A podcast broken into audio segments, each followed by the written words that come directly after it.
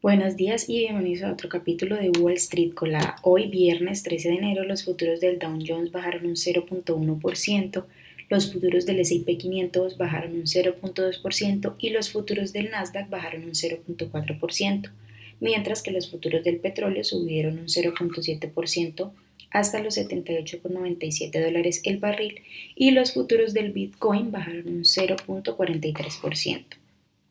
Dentro de lo más esperado que teníamos para esta semana es que hoy las grandes compañías de bancos empezaron a reportar sus resultados del Q4. JP Morgan, que cotiza con el ticker JPM, superó las expectativas en ingresos y beneficios para el, para el trimestre anterior. Sin embargo, sus acciones bajaron casi un 3% después de que el reporte eh, la compañía citara que una leve recesión es ahora su prioridad central la compañía presentó un EPS de 3.57 sobre ingresos de 35.057 millones. Citigroup, que cotiza con el ticker C, reportó una disminución del 21% en sus ganancias del Q4 debido a la desaceleración en la banca de inversión, lo que eclipsó en gran medida las altas tasas de interés. Esto ocasionó que sus acciones bajaran casi un 2.6% durante el pre-market. Wells Fargo, que cotiza con el ticker WFC, las acciones de la compañía bajaron un 4% después de, que después de su informe de ganancias. La compañía reportó que sus ingresos se disminuyeron a la mitad debido a un acuerdo reciente y además a su necesidad de acumular reservas en medio del debilitamiento de la economía. Bank of America, que cotiza con el ticker BAC, reportó que, sus ingresos fueron bastante buenos y superaron las expectativas. La compañía presentó un EPS de 85 centavos sobre ingresos de 26.64 millones. Sin embargo, aunque el reporte fue bastante positivo, las acciones bajaron casi un 3% en el pre-market. Delta Airlines, que cotiza con el ticker DAL, también presentó hoy sus resultados que superaron las expectativas. La compañía presentó un EPS de 1.33 dólares sobre beneficios de 12.29 mil millones, impulsados en gran, en gran parte por la fuerte demanda y las tarifas cada vez más altas.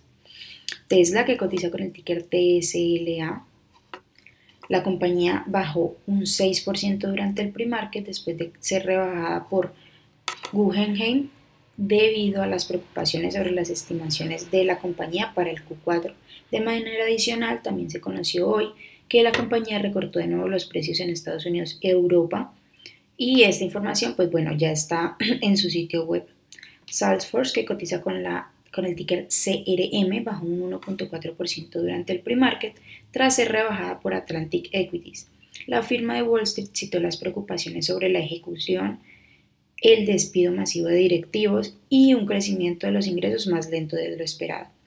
Las acciones que tenemos hoy con proyección bullish están Cybers Therapeutics, que cotiza con el ticker ZVSA y ha subido más de un 66.24%, Grom Therapeutics, que cotiza con el ticker GROM y ha subido más de un 43.39%, y también Jasper Therapeutics, que cotiza con el ticker JSPR y ha subido un 33.33%.